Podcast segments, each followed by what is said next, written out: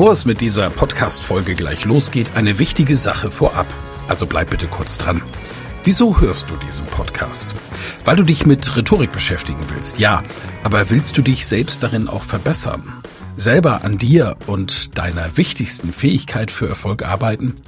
Das Anhören meines Podcasts wird dich dabei unterstützen und auch gleich wartet wieder eine spannende Folge auf dich. Aber ehrlich, wirklich voranbringen wird dich meine Empfehlung an dich jetzt. Das kostenfreie Live-Rhetorik-Training mit mir, Michael Ehlers, Rhetoriktrainer. Darin erfährst du, wie du Redeangst besiegen kannst, was du tun kannst, um andere Menschen zu überzeugen, welche Tricks die Profis nutzen, um in allen Situationen Sicherheit auszustrahlen, mit welcher innovativen Methode du über dieses Training hinaus am Ball bleiben und deine Rhetorik in der Praxis trainieren kannst. Sei also dabei. Pausiere gerne die Folge und gehe auf www.rhetorikheld.de. Diese Website findest du auch in den Show Notes. Wir sehen uns dann. Ich freue mich riesig drauf und jetzt viel Spaß bei der Folge.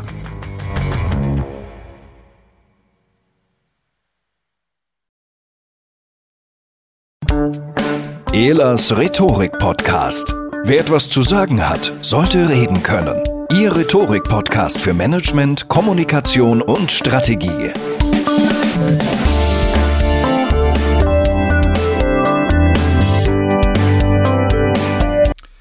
Herzlich willkommen beim Elas Rhetorik Podcast. Wir sind immer noch live im Clubhouse Talk. Im Rhetorik Club wird jeden Sonntag aufgezeichnet um 16 Uhr und du kannst dabei sein. Wir haben in dieser Folge gesprochen über die Aktion Alles dicht machen und die rhetorische Komponente darin. Und weil es ein längerer Expertentalk war, haben wir es in zwei Teile aufgeteilt. Und der zweite Teil, der kommt jetzt. Viel Spaß! Für mich war es, ich habe es mir angehört und habe so gedacht, bei jedem zweiten Video habe ich gedacht, ja, und was willst du jetzt denn genau? Also bei mir war schon so das Gefühl, klar, Satire, das krieg ich schon mit, dass ihr das gerade nicht ernst meint, aber wo ist die Botschaft? Und ich finde, Satire hat auch eine Verantwortung und eine Botschaft zu tragen. Und die habe ich nicht, nicht mitgekriegt. Ich habe nur gedacht, okay, die Botschaft, die ich jetzt mitkriege, ist irgendwie alles doof. Ähm, und das hat mich ein bisschen daran äh, getriggert, wo ich gedacht habe, ja, klar, es wird doch so viel von dem auch sowieso dauernd und überall diskutiert. Ich sehe gerade noch nicht den Punkt. Also ich habe den Punkt nicht verstanden, dass die das jetzt neu aufbereitet haben und deswegen ging es mir so ein bisschen hin und her. Verständnis, ähm, ja klar, muss man auch mal was sagen dürfen, in Anführungszeichen. Ich finde, das geht gar nicht darum, dass man was sagen darf, das sollte jeder dürfen, sondern das Wie. Und diese Form der Ironie fand ich an der Stelle tatsächlich auch irgendwie total schräg, weil mir die, die Botschaft fehlte. Und dann habe ich Christians Posting gelesen und ähm, war so, äh, war immer sehr begeistert von, von Christians Beiträgen und da er als Schauspieler, du als Schauspieler, Christian, ich rede jetzt direkt mit dir, ähm, ja betroffen bist auf eine Art und dass Kollegen von dir sind, fand ich deine Haltung dazu sehr schön. Magst du einfach mal erzählen mit, aus deinem Hintergrund als Schauspieler, wie du dazu stehst und vielleicht so ganz kurz zusammengefasst, was du mit deinem längeren Posting auf Facebook ausdrücken wolltest? Ja, also mir ging es so, mir wurde morgens diese Playlist geschickt und meine erste Reaktion war genauso wie Monika eben gesagt hat, äh, nachdem ich das erst die ersten paar Sachen gesehen hatte, worum geht's? Also ich hatte einfach dieses Problem, dass ich, ich verstehe, es ist Satire, es ist Ironie. Ich würde auch sagen, in vielen Fällen eher Sarkasmus als Ironie. Da können wir drüber sprechen, wo der Unterschied liegt. Aber mir war wirklich nicht klar, was soll es denn jetzt? Und ich bin da sehr vorsichtig, weil ich natürlich grundsätzlich der Meinung bin, Kunst hat nicht immer die Aufgabe, sich verständlich zu machen. Also Kunst darf auch mal unverständlich bleiben für den einen oder anderen Zuschauer. Äh, aber in dieser Situation frage ich mich eben, wo will die Aktion denn hin? Und es wurde ja vielfach betont, dass es Kunst ist. Aber die Schwierigkeit liegt darin, dass alle Schauspieler dort mit Klarnamen auftreten als sie selbst. So also in einer Art Kunstfigur oder nicht. Wir hatten ja viele Diskussionen um Lisa Eckhardt, um alle möglichen Leute äh, in letzter Zeit. Was ist Satire? Was ist die Kunstfigur? Was ist ernst gemeint? Und das ist hier, zumal es dann in einer solchen sarkastischen, auch teilweise boshaften Weise geschieht, dann natürlich besonders schwer in einer solchen Krisensituation, in der eine ganze Gesellschaft ist, wirklich zu verstehen, was es eigentlich will. Und wenn dann so ein Wort wie Ironie oder Satire in den Raum geworfen wird, es ist ja alles Ironie, dann frage ich mich halt, okay, aber was ist denn dann die Botschaft unter der Ironie? Und das war mir eben wirklich nicht klar. Äh, so viel zu meinem ersten Eindruck. Und was ich dann eben versucht habe zu beschreiben, ist meine Haltung, die ist ein bisschen nestbeschmutzerisch, fast selbstkritisch zu meiner eigenen Zunft habe, ist die, dass ich den Eindruck gewonnen habe, wenn Kollegen meines Berufes teilweise geäußert, gebeten werden, sich öffentlich zur Tagespolitik zu äußern, dass selten was besonders Sinnbringendes dabei herauskommt. Äh, das meine ich jetzt auch bitte nicht böse. Ich bin auch bestimmt nicht allen Fragen befragt, wo sie einfach keine Expertise haben. Man sollte sie vielleicht zu Theater befragen. Und wir Schauspieler sprechen dann gerne aus dem Bauch. Wir sind sehr impulsive Menschen, das haben wir auch trainiert. Das befähigt uns zu diesem Beruf. Und wir schöpfen, das habe ich dann versucht zu beschreiben, glaube ich, aus zwei großen Energiequellen, äh, der Eitelkeit und der Empathie. Und in einer Krise sehr viel äh, Adrenalin, Eitelkeit dann manchmal schneller. Ich bin jetzt aber vorsichtiger mit diesem Statement, weil sich langsam so rauskristallisieren, zu, raus, herauszukristallisieren scheint, dass da ja mehr hinterstand mit dieser Aktion. Vielleicht können wir da später drüber sprechen, mit dem Regisseur Dieter, äh, Dietrich Brüggemann. Und jetzt frage ich mich, inwieweit da eben doch mehr Absicht hinter war und es eben nicht unreflektierte Kollegen waren, die etwas zu eitel oder zu emotional aus dem Bauch was gemacht haben, sondern es scheint ja doch viel mehr geplant und geskriptet gewesen zu sein. Klär uns auf, bitte. Ja. Was weißt Gerne. du? Gerne. Also äh, es gab einen Artikel auf netzpolitik.org. So, ich beziehe mich jetzt nur auf diesen Artikel, da wird bestimmt in den nächsten Tagen noch mehr darüber gesprochen werden, dass anscheinend der Tatort bekannte Regisseur Dietrich Brüggemann sehr viel prominenter war im, im Vorfeld dieser Aktion, Schauspieler angeworben hat dazu, auch etliche dieser Videos gedreht hat, auch an der, dem Skripten der Texte beteiligt war. Ich dachte auch erst, es haben die Schauspieler selber geschrieben. Anscheinend, wenn dieser Artikel recht hat, war es nicht so.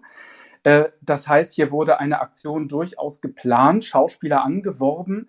Manche Schauspieler haben auch abgelehnt, weil es ihnen zu dubios war, wurden auch unter unterschiedlichen Themen wohl herangezogen. Richie Müller hat wohl beschrieben, er wurde gefragt, ob er was machen will zu einer Aktion über Menschen, die durchs Raster fallen. Wer würde dazu nicht gerne was machen wollen? Das heißt, es scheint mir so, dass den teilnehmenden Schauspielern gar nicht wirklich klar war, wo sie da teilnehmen oder unterschiedliche Vorzeichen kommuniziert wurden äh, und manche jetzt möglicherweise wirklich schockiert waren, wie das Gesamtbild ist, dass sie auch vorher nie die Clips der anderen Kollegen gesehen haben und als Schauspieler Texte interpretiert haben.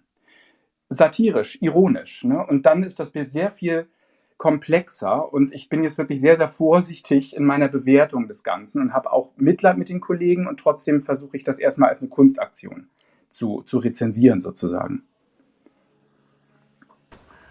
Ich würde Christian und Monika gerne insofern ergänzen, dass ich mich auch frage, was die Botschaft dieser Aktion ist.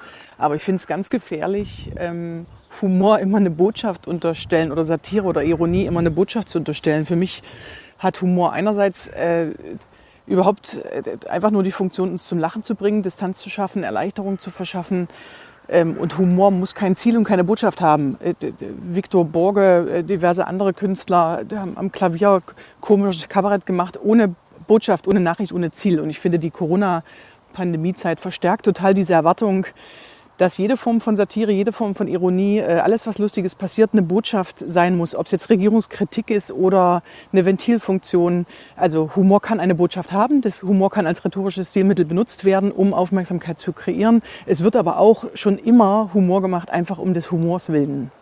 Und nicht jeder Humor muss Botschaft haben betrifft in dem Fall wahrscheinlich nicht diese Aktion, äh, definitiv. Und ich glaube, es ist auch nicht das richtige Stilmittel, humorvoll gewählt worden, ähm, wenn, man, wenn man mit dieser Aktion Aufmerksamkeit wollte oder, oder äh, Erleichterung verschaffen wollte. Aber vielleicht hatte diese Aktion auch nicht zum Ziel, Erleichterung zu verschaffen, sondern sie wollte lediglich Aufmerksamkeit. Und dann war es rhetorisch auch das absolut adäquate Stilmittel, wie Stefan Heinrich sagte. Aufmerksamkeit hat die Aktion geschafft. Mhm, super. Ich habe, ähm, lieber Christian, den einen Artikel zumindest über Dietrich Brückemann parallel recherchiert und auch gleich mal mit in unsere Map gepackt, wo er dann auch persönlich zu Wort kommt. Und da ist dann auch zu sehen, dass er tatsächlich Regisseur von einigen Clips waren und auch nach wie vor hinter dieser Aktion steht. Und äh, der Titel trägt oder sein Zitat äh, fängt an mit Ihr seid ein Lynchmob. Und darauf will ich noch hinaus. Das ist die zweite Sichtweise, die ich gerne noch mit euch diskutieren würde und bitte euch noch in der Aufzeichnung um ein kurzes Statement. Diese reflexartige Reaktion der Medien ist mir persönlich sauer aufgestoßen. Ich habe ja ganz bewusst das Video von Danger Dan, in dem zwar im Konjunktiv gesprochen, aber äh, zur Gewalt aufruft gegen Rechte, ähm, als Gegenpol mal genommen und mir die mediale Berichterstattung dazu angeschaut und habe gesagt, ja, also ob das jetzt so gut ist, aber der Titel des Songs ist ja, das ist alles von der Kunstfreiheit gedeckt. Und dieser Song wird gefeiert. Und ich finde es so schön, weil er quasi direkt vor alles Dichtmachen rauskam. Ähm, ich habe Bauchschmerzen mit diesem Gewaltaufruf, den er in den Song hat. Irgendwie fand ich den Song dann aber doch gut. Ich kann Nazis halt auch nicht leiden. Und jetzt trifft es natürlich bei mir eher weniger ein Stresszentrum. das ist ja ganz klar. Ähm, und genauso rege ich mich darüber auf, wenn die AfD jetzt diese Kampagne alles dicht machen für sich nutzt und äh, damit jetzt einfach auch auf Kundenfang geht, sozusagen. Natürlich, aber wie bewertet ihr das? Ich würde vielleicht mal rückwärts gesprochen bei Christian anfangen, dann Monika äh, von euch mal ein Statement dazu haben. Wie habt ihr das wahrgenommen? Also ich bin grundsätzlich ein großer, großer, großer Verfechter in jedem Fall sowieso von Kunstfreiheit und auch von Diskurs. Also mir stößt diese ganze Debatte von allen Seiten auf, dass Leute heutzutage der Meinung sind, sie könnten ja nichts mehr sagen. Und auch jetzt wird ja dieser, dieses Lynchen, was Dietrich Brüggemann da beschreibt, wird ja auch von der Bild als äh, Meinungsfreiheitsbeschneidung tituliert. Und ich denke dann immer, ihr sagt doch gerade eure Meinung. Und die Gegenmeinung ist, wir finden diese Meinung doof. Und das ist dann der Diskurs, den man vermisst, dass dieser Diskurs zum Teil sehr unsachlich geführt wird äh, und sehr emotional äh, kann man kritisieren, hätte man aber auch erwarten können in dieser Krisensituation, in der die ganze Gesellschaft gerade ist. Und äh, ich finde trotzdem, dass man da aufpassen muss von allen Seiten, dass man, wie du richtigerweise sagst, nicht derlei Dinge, die dem, der eigenen Meinung entsprechen, feiert und äh, Dinge, gegen die man ist, dann eben mit einem anderen Maß misst. Das gilt in alle Richtungen. Und hier gerade bei Corona ist es eben dann so, dass wir wirklich in einer Ausnahmesituation sind. Und ich stimme Eva völlig zu, dass Humor nicht immer ein Ziel haben muss oder klar sein muss. Aber hier zu diesem Zeitpunkt so gezielt und so äh, klar irgendwie in der ganzen Form, frage ich mich dann einfach schon, das muss ja einen Sinn haben. Das machen die ja nicht, um uns zum Lachen zu bringen. Die haben, da steckt ein Gedanke hinter. Und deshalb finde ich es da schon wichtig, das wirklich zu hinterfragen. Äh, und da darf man dann auch, finde ich, wirklich die wirklich sich mit der Meinung auseinandersetzen, äh, ohne dass das jetzt ein, eine, ein Angriff auf die Meinungsfreiheit wäre, zumal ja eh nicht klar ist, ist es Kunst oder private Meinung, diese zwei Ebenen. Und ich darf ja Kunstkritik üben, auch wenn das Kunstwerk genauso heißt wie die Schauspieler. Das ist dann kein Angriff auf Jan-Josef Liefers erstmal, sondern auf dieses Video von ihm. Und dann ist die Frage, inwieweit ist das deckungsgleich mit ihm? Ne? Danke, Monika. Mhm, genau, also was mir so aufstößt, ist, dass wir in dieser Schwarz-Weiß-Malerei-Gesellschaft leben. Und natürlich sind diese Schauspieler keine, keine Sympathisanten der AfD und keine Rechte. Also das finde ich krass und auch Berufsverbot und tralala. Ich finde das alles viel zu krass. Also die Reaktionen, man, man kann darüber reden, ob das jetzt sinnvoll war und man kann darüber reden, ob das angemessen war. Und ich, ich persönlich finde es unangemessen, aber das ist ja auch egal. Also ich meine, jeder kann das ja finden, wie er will. Aber dass wir dann schwarz-weiß malern und gleich so Riesentöpfe aufmalen und die so stark diskreditieren, finde ich zu viel. Und das ist ein Zeichen unserer Zeit. Also wir, wir schaffen es kaum noch Grautöne zu malen. Wir, wir denken, der eine ist gut, der andere ist schlecht, der, andere, der eine denkt das, so wie ich, und der andere was anderes. Das ist sehr, sehr ungesund in der, in der Konsequenz für unsere Gesellschaft. Und ich glaube, da dürfen wir üben. Und dafür ist dieser Diskurs total toll. Und ich feiere das mit euch, diese verschiedenen Positionen zu hören. Und ich lerne schon wieder so viel von euch, weil es weil es genau richtig ist, was wir tun. Wir, wir, wir gucken mal alles an und äh, alle Emotionen dürfen sein, aber es ist eben wirklich, ja, ähm, es führt nirgends hin, egal in welcher Situation, egal in welcher Lebenssituation, ob es eine dolle Krise ist oder eine kleine Krise, Schwarz-Weiß-Malerei bringt uns überhaupt nicht weiter und wir kommen da nicht hin. Und mir fällt da das Zitat vom, vom ähm, Autoren, persischen Autoren Rumi ein. Rumi sagt, zwischen richtig und falsch gibt es einen Ort, nur dort können wir uns begegnen. Und ich liebe dieses Zitat, weil Rechthaberei ist das Gegenteil Gegenteil von Empathie aus meiner Sicht. Mhm. Und ich glaube, wir müssen wieder anfangen, uns mehr zuzuhören. Wunderschön. Ach, wäre glatt als Schlussstatement geeignet, aber du hast leider den Anfang gemacht. aber Sorry. Nein, nein, im Gegenteil, ich feiere das total. Das, das ist so schön und, und sehr schönes Zitat. Meine Lieblings-Heavy-Metal-Platte ist von Extreme und heißt Three Sides to Every Story. Your Mine and the Truth. Und äh, ach, das ist, das feiere ich natürlich. Und da ist ja auch viel dran. Äh, Mona. Ja, ich stimme mit der Monika ganz 100 Haben auch gerade gesagt, wir brauchen einfach mehr Toleranz. Also ich glaube, wir sind einfach viel oder viele Menschen leider, also nicht jeder um Gottes Willen, aber viele Menschen sind einfach sehr, sehr intolerant geworden gegenüber anderen Meinungen, gegenüber anderen Denkweisen und es erfordert natürlich auch persönliche Größe, auch eine andere Meinung aushalten zu können ähm, und da die Emotionen auch rauszunehmen. Aber ich glaube, dass das einfach dringend, dringend notwendig ist in der Gesellschaft und jetzt gerade mit den ganzen verschärften Situationen in der Krise, ja, jeder ist ein bisschen dünnhäutiger natürlich. Ähm, es, es gibt viele Leute, die in sehr schwierigen Situationen sind, das verstehe ich auch alles, aber trotzdem müssen wir halt auch, und das habe ich ja schon mal gesagt, in der Demokratie muss man diesen Diskurs auch einfach aushalten können. Und wenn da jeder ein Stückchen mehr Toleranz zeigen würde, würden wir da alle, glaube ich, auf einen sehr, sehr guten Weg kommen. Vielen Dank. Martin, du schreibst ja gerade ein Buch, das ja äh, diesmal nicht ein Verkaufs- oder Vertriebsbuch ist, sondern sogar gesellschaftskritisch zu werden scheint. Wie findest du, wo du ja gerade diese Brille auch drauf hast und schaust, was, was wird aus diesem Land, wie findest du die Reaktion der Medien? Ist das angemessen? Ist das Debatten auslösend? Ist es meinungsbildend? Wie siehst du das?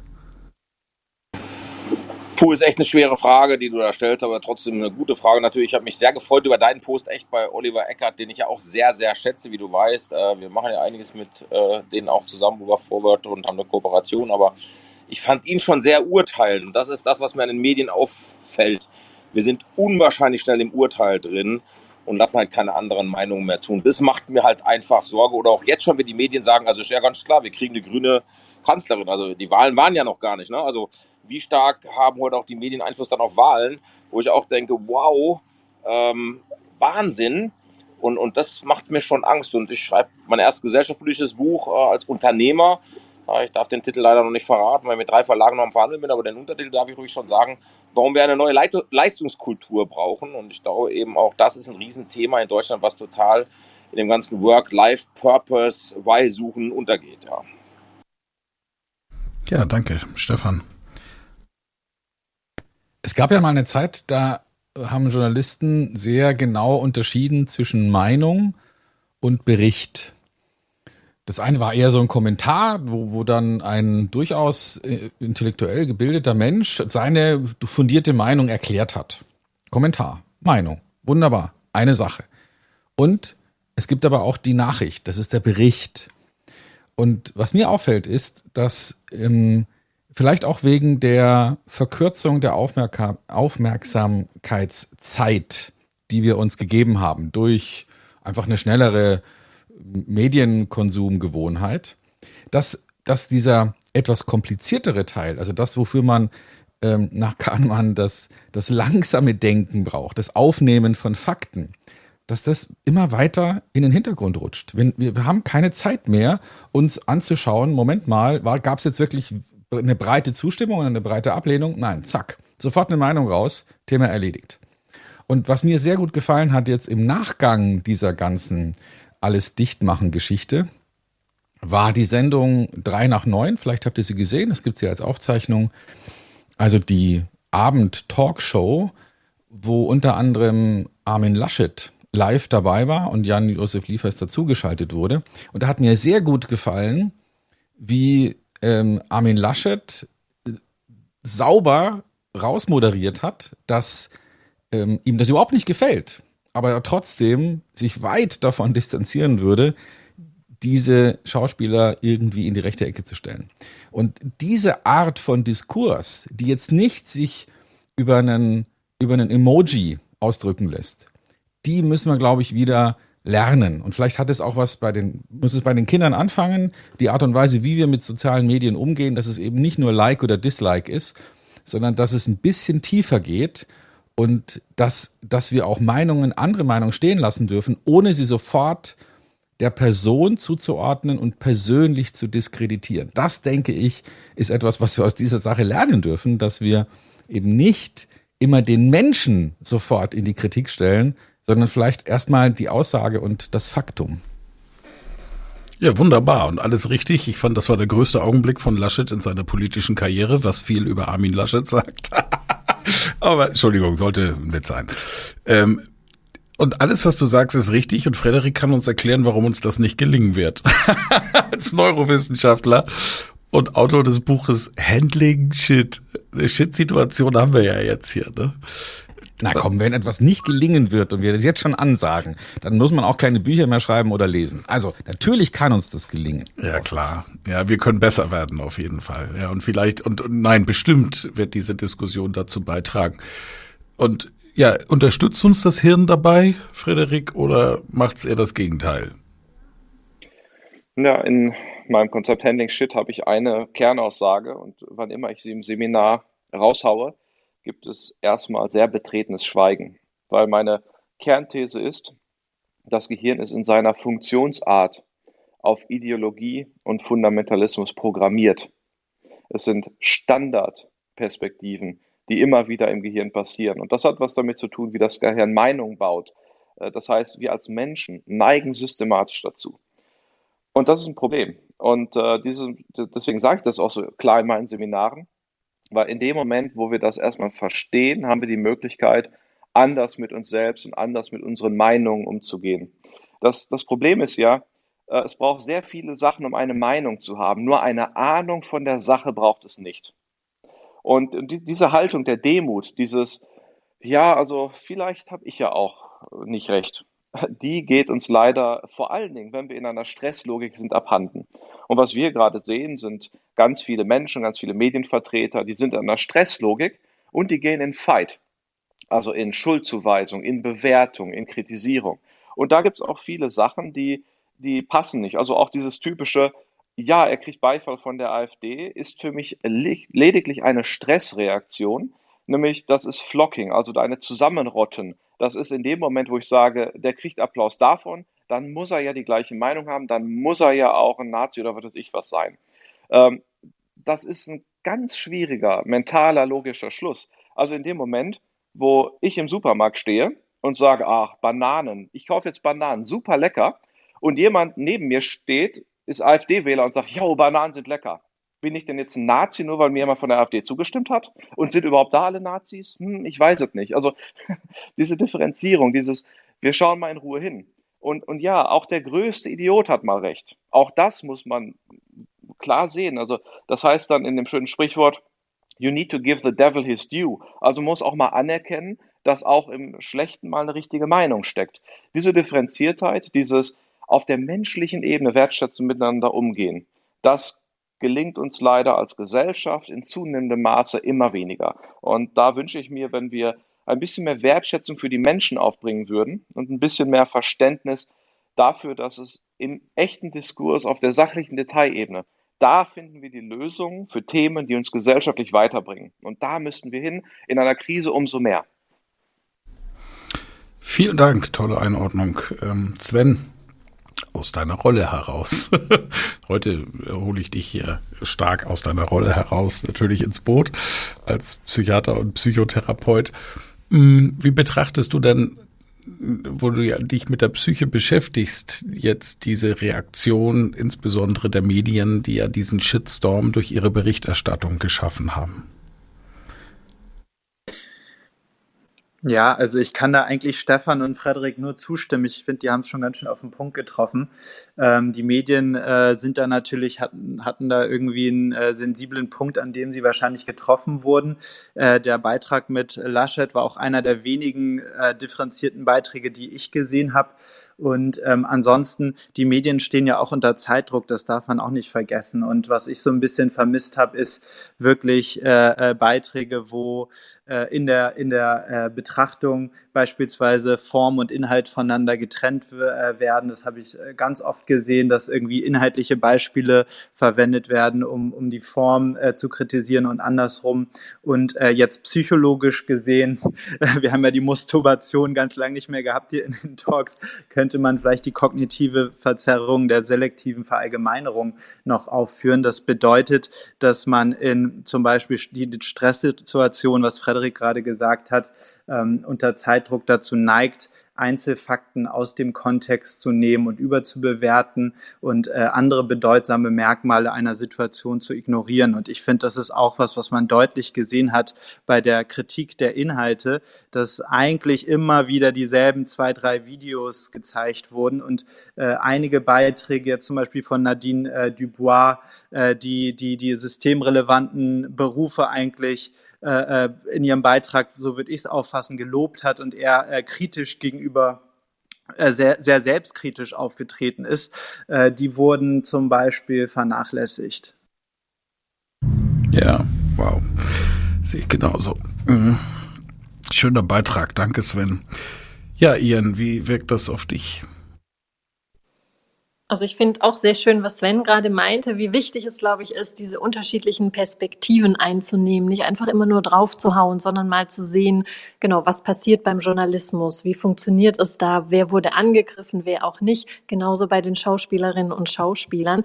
Ich fand die Reaktionen auch sehr hart, also ich glaube, sowas zu erleben ist schon auch nicht ohne fand aber häufig die Kommentare unter den Artikeln deutlich härter. Und ich habe schon sehr schnell auch viele Zwischentöne wahrgenommen. Ihr habt wahrscheinlich auch teilweise diese Meinung zum Beispiel von, ah, wie hieß er, Georg Restle zum Beispiel äh, gesehen. Und drei nach neun ist mir auch positiv aufgefallen.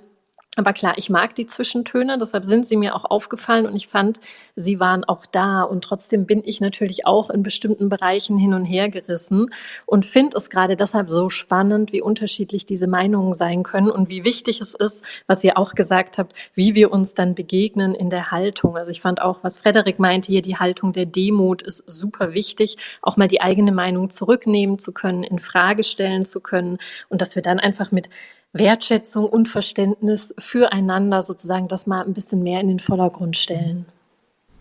Wow, super. Vielen Dank. Ja, Yvonne, ich habe das Gefühl gehabt, dass für die Zwischentöne gar kein Platz war. Und ich meine, gerade auch wenn jetzt so also Menschen, die ich als wahnsinnig reflektiert kenne, wie, wie eben der Oliver von, von Focus äh, so draufschlägt, kann das vielleicht auch daran liegen, dass der prominenteste, der wahrscheinlich Jan-Josef Liefers in dieser Runde ist, nehme ich jetzt mal so wahr, oder glaube ich, es kann jetzt nicht, muss jetzt nicht stimmen, aber sehr prominent ist er auf jeden Fall, dass ausgerechnet er auch die Medien so direkt kritisiert hat, dass das diesen Reflex ausgelöst hat? Jan-Josef Liefers ist meines Erachtens auch der prominenteste da, aber das ist ja immer, liegt immer im Auge des Betrachters. Und gerade der hat ja ein sehr, sehr kritisches Video äh, wo, publiziert, wo die Ironie so oh, schwierig zu erkennen ist, manchmal, wenn man es nicht will. Und da haben wir nämlich das Problem, das Sender-Empfänger-Problem.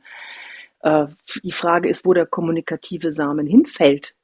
Ist, äh, fällt dieser dieses Video schaut sich das jemand an, der gerade wirklich platt ist, der müde ist, der kaputt ist, der, äh, wie Martin schon gesagt hat, äh, in seiner Auflistung, die ja sehr beeindruckend war, was da, äh, wie die Leute zu kämpfen haben. Wenn, wenn so ein Video auf jemanden trifft, der am Ende ist, natürlich fasst er das anders auf und natürlich reagiert er dann gereizt. Und fällt es auf jemanden, der gerade entspannt ist, dann kann derjenige das auch mit Humor nehmen. Ich finde, hier haben wir echt ein Sender-Empfänger-Problem. Und ähm, die Medien, äh, Sven hat das genau, genau richtig gesagt, meiner Meinung nach. Also ich stimme dir zu 1000 Prozent zu. Äh, die Medien sind unter Zeitdruck. Die müssen schnell liefern und müssen kurz drüber schauen, was gibt es, dann nehmen wir das und das und das zusammen, packen ein paar Bausteine und machen, die, machen unsere Geschichte draus. Und das war das Problem. Es muss, das ist ein Hype gewesen und ähm, ich hoffe, dass sich das jetzt wieder einfängt und mhm. äh, wieder ein bisschen normaler wird und wir uns wieder auf die wichtigen Sachen konzentrieren können. Mhm. Ja, und Eva, an dich die Frage, wenn man jetzt erstmal so eingestiegen ist und ja auch sofort eine Meinung hat und nicht mehr beide Seiten ausreichend betrachtet, ähm, ist dann noch eine Chance zurückzurudern? Wie würdest du das einordnen, Eva? Ich würde gern über das Stilmittel nachdenken, mehr debattieren und äh, Jan-Josef Liefers einfach zurufen, äh, vielleicht probiert es nochmal einfach mit einem anderen humorvollen Stilmittel. Also wenn, und ich stimme den, den Grautönen, den fehlenden Grautönen hier total zu. Wenn wir uns erinnern an das äh, erste TV-Duell von beiden und Trump und äh, Biden sagte, wenn wir das so zuspitzen und weiter polarisieren, dann gibt es hier irgendwann einen Bürgerkrieg und dann sagte Trump, na dann hätte er seine Proud Boys und äh, rechtsgerichtete Orientierung in den Staaten ähm, und in den Tagen danach gab es einen riesigen Proteststurm unter dem Hashtag Proud Boys der aber total, der mit einer Umdeutung gearbeitet hat, weil sich ganz viele küssende Männer, ganz viele homosexuelle Männer küssend unter dem Hashtag Proud Boys äh, im, im, im Netz, in den sozialen Medien ähm, postierten. Und das war für mich eine ganz kreative Form von Protest. Und sowas wünsche ich mir eigentlich viel mehr. Wenn man Regierungskritik hat, dann kann man die total gerne äußern. Ich glaube nur, dass, dass die Mittel dieses tiefen Sarkasmus und Zynismus ähm, die Leute einfach im Moment so in den falschen Hals kriegen, weil sie so dünnhäutig sind. Ja, und natürlich auch die Medien. Ja, das äh, ist eigentlich ihr Job. Das müssen sie aushalten können. Wir brauchen eine größere Toleranz. Und trotzdem ist so meine Frage eben auch an diese Gruppe von Schauspielern, an das Drehbuch. Ähm, würde nicht ein anderes Stilmittel eher den, das Ziel erreichen, Aufmerksamkeit und Kritik zu äußern und wirklich auch kreative Formen von Kritik, wie es aus der Schauspielecke eben auch kommen kann, kann man dafür ein milderes Humormittel wählen, einfach um im Moment das Ziel besser zu erreichen. Ja, super. Vielen herzlichen Dank wie immer an euch alle. Das war fantastisch. Und Moment. Ja, bevor du abwanderst, ich habe ja. noch einen letzten Gedanken, den, den, ich unbedingt noch unterbringen will, weil jetzt gerade in den in den letzten Beiträgen ganz oft war, na ja, das ist eben so, weil Reiz, dann Reaktion. Und, und weil, weil dünnhäutig, dann eben Reaktion. Mhm. Und liebe Monika, du hast mir mal ähm, dieses Zitat von Viktor Frankl näher gebracht. Äh, und das möchte ich jetzt gerne auf den Punkt bringen. Äh, nämlich, er sagt, zwischen Reiz und Reaktion gibt es einen Raum. In diesem Raum haben wir die Freiheit und die Macht, unsere Reaktion zu wählen. In unserer Reaktion liegen unser Wachstum und unsere Freiheit. Ende Zitat. Und das ist genau das, was ich finde, was wir immer wieder lernen müssen, gerade weil, Frederik, unser Hirn das nicht automatisch so wählt. Und nur wenn wir darauf achten, als Gesellschaft uns gegenseitig dazu ermutigen, immer wieder diese Freiheit zu wählen, zwischen Reiz und Reaktion, einen Moment der Freiheit zu wählen und zu sagen, was mache ich jetzt, wie denke ich jetzt, das macht am Ende eine reife Gesellschaft aus. Und da sind wir gerade, glaube ich, äh, auf dem Weg in die ganz falsche Richtung. Und mir ist wichtig, dass wir darauf achten, dass wir im Umgang untereinander, auch mit den Leuten, die wir nicht leiden können, also wenn du mich fragst, eine Badewanne einzufetten, ist es Kunst? Wenn du mich fragst, habe ich wahrscheinlich eine andere Meinung, als sie damals Joseph Beuys gehabt hätte. Und trotzdem schätze ich ihn als einen hervorragenden Künstler. Mhm. Und ich denke, das ist der Umgang, den wir als Gesellschaft wieder lernen müssen. Ach, herrlich. Ach, Viktor schön. Frankl hat ja, Viktor Frankl hat ja auch gesagt, es gibt nichts im menschlichen Dasein, was schneller Distanz ermöglicht auf eine Situation als der Humor. Und ähm, ich meine, er als Psychiater hat selber das Konzentrationslager überlebt und hat gesagt, äh, er ist lediglich deswegen nicht wahnsinnig geworden, weil er sich immer wieder zum Witze erzählen getroffen hat. Also das appelliert ja eben daran zu sagen, diese Form von Ironie ist einfach auch ein Ventil, ähm, um nicht wahnsinnig zu werden in aktueller Zeit. Ne? Aber da sind wir wieder bei der Frage, äh, welches Ziel hatte die Aktion? Äh, muss es eine Botschaft haben? Braucht es keine Botschaft? Ist es einfach nur Humor? Ist es Kunst? Oder hat es ein Ziel verfolgt und ist das erreicht worden? Dankeschön euch allen. Mein Fazit wäre viel schiefgelaufen auf allen Ebenen, bei der Konzeption dieser Aktion wahrscheinlich, äh, bei der Reaktion der Medien, bei dem Shitstorm. alles, alles war so irgendwie nicht perfekt. Aber wenn das Ergebnis dann eine so differenzierte Diskussion ist wie hier, dann ist es ja gut, weil äh, ich habe viel gelernt. Ich hoffe, ihr, die ihr uns zuhört, auch. Egal ob im Podcast oder hier jetzt live gerade bei Clubhouse. Und wie immer möchte ich euch jetzt aufrufen, bevor es von mir noch eine Zusammenfassung gibt, die seid ihr ja schon gewohnt, und wir dann die Diskussion äh, aufmachen, dass ihr dann auch bitte dazukommt. Und ich möchte wirklich herzlichst aufrufen, schimpft auch, auch mit uns, wenn ihr sagt, wir haben hier Unsinn erzählt oder haben das falsch gemacht in irgendeiner Art und Weise. Haut ruhig richtig rein Loben könnt ihr uns natürlich auch. Und wie man das bei Clubhouse macht, wisst ihr ja auch. Da könnt ihr mal aufs Gesicht hauen und ein Follow geben, den Experten hier oben. Insbesondere auch dem Christian, wenn ihr sagt, ich will da mehr von hören, dann auch gerne, äh, dann auch gerne auf die Glocke hauen. Und ich freue mich natürlich und wir ganz besonders auch, wenn ihr dem Rhetorikclub folgt. Dazu klickt ihr oben auf das Rhetorik-blaue Häuschen. So, die Yvonne ist so lieb und holt schon mal die Gäste hoch, aber schaltet sie bitte erst frei, nachdem die Ablaufmusik gelaufen ist. Und ich mache dann hier eine Zusammenfassung, aber nicht ohne mich nochmal aufs Allerherzlichste erstens bei unseren Ehrengast heute Christian Richard Bauer zu bedanken. Das war wirklich großartig. Toller Beitrag. Vielen Dank, dass du uns deine Sichtweise geschenkt hast. Ich habe parallel schon auf deinem Facebook-Profil gespickt und werde mir die Videos alle noch anschauen, Christian, und freue mich, dich mal live im Ohnsock-Theater zu sehen. Äh, die alte Bühne von Henry Wahl und Heidi Kabel ist für mich immer noch das Größte. Schön, dass du bei uns warst. Und ein ganz besonderer Dank auch an unsere Experten, die immer dabei sind. Martin Limbeck, Dr. Frederik Kümmicke, Stefan Heinrich, Mona Tenjo, Dr. Sven Brieken, Jens Svea Bäumler, Dr. Monika Hein, Eva Ullmann und Yvonne de Barg. Ihr seid großartig. Dankeschön.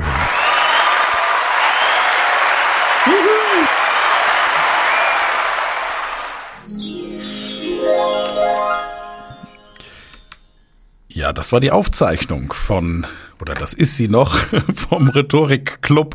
Und wir sprechen heute am 25. April 2021 über die Aktion Alles dicht machen mit dem bekannten Expertenkreis. In meinem Einstiegsimpuls haben wir mal reingehört in diese Aktion. Und das können wir ja gerne nochmal zumindest mit einem Teil wiederholen. Mein Name ist Volker Bruch.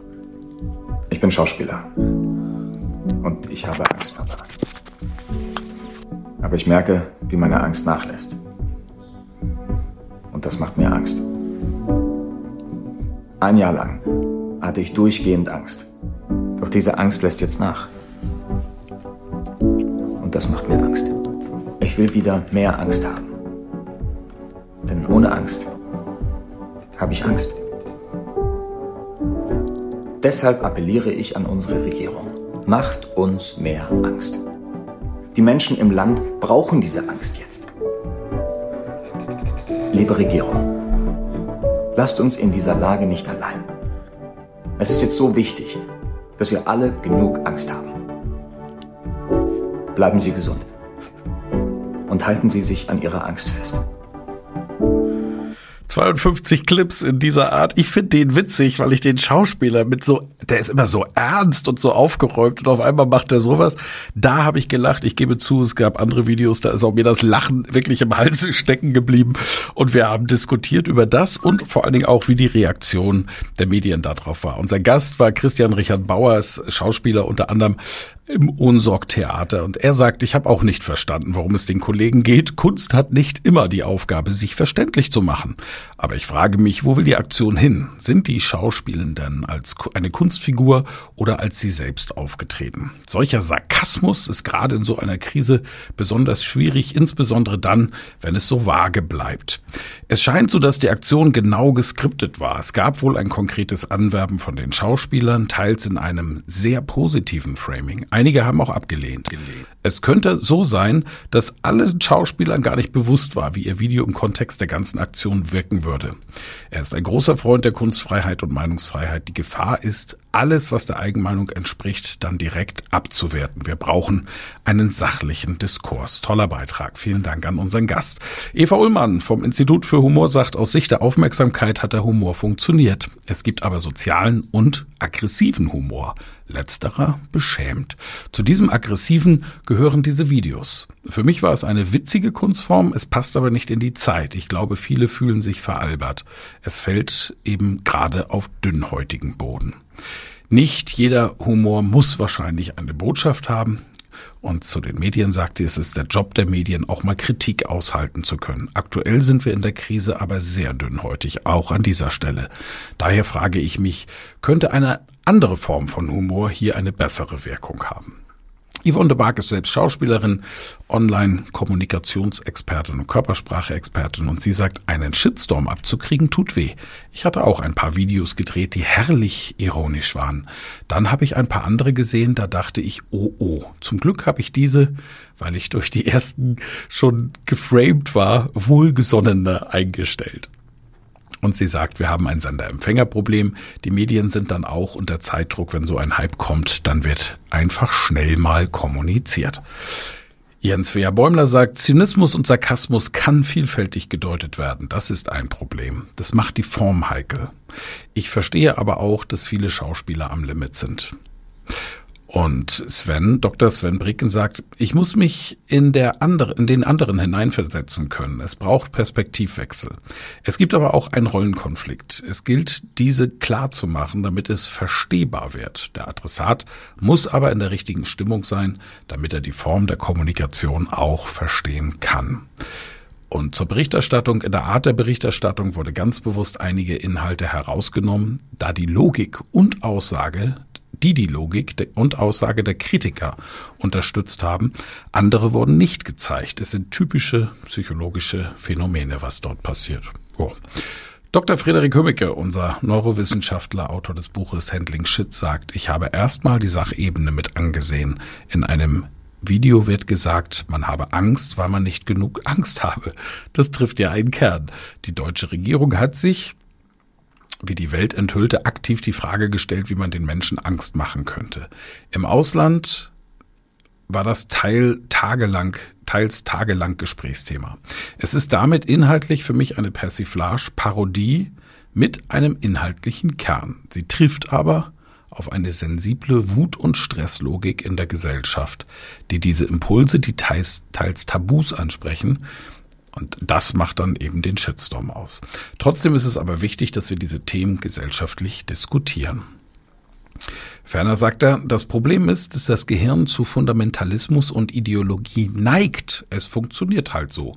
Viele der Reaktionen und Stressreaktionen, wie zum Beispiel Fight, sind die Schuldzuweisung oder Flock, Zusammenratung. Er bekommt Applaus von der AfD. Letzteres macht inhaltlich wenig Sinn. Stehe ich im Supermarkt, sag Bananen sind lecker und ein AfD-Wähler stimmt mir zu, dann bin ich noch lange kein AfD-Sympathisant. Hm, schön. Stefan Heinrich sagt, auf YouTube sind die Videos gut angekommen, jedoch nicht überall in der Medienrezeption. Die Reaktion bis hin zur Forderung eines Berufsverbots gehen gar nicht. Ja, wohl wahr. Und vor einiger Zeit haben Medien unterschieden zwischen Meinung und Nachricht, Bericht. Was mir auffällt, ist, dass das immer weiter in den Hintergrund rutscht. Wir beschäftigen uns nicht mehr mit den Themen, vielleicht aus Zeitdruck. Wir brauchen eine bessere Art des Diskurses. Sehr schön.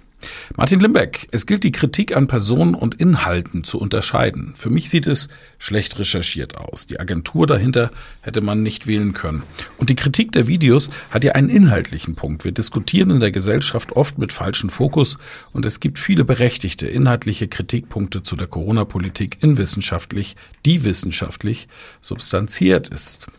Quellen für die genannten Nebenwirkungen des Lockdowns schwedisches Karolinska-Institut Massensterben Kollateralschäden von David Claudio Sieber Tod durch Lockdown von Tom Woods wirtschaftliche Auswirkungen von Professor Kreis.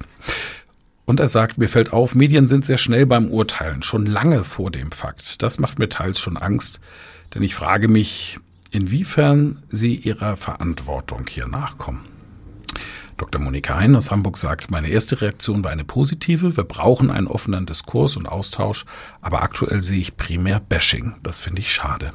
Und ein Berufsverbot anzudrohen und gleich so Riesentöpfe aufzumachen, dieses Schwarz-Weiß-Malen ist ein Problem unserer Gesellschaft.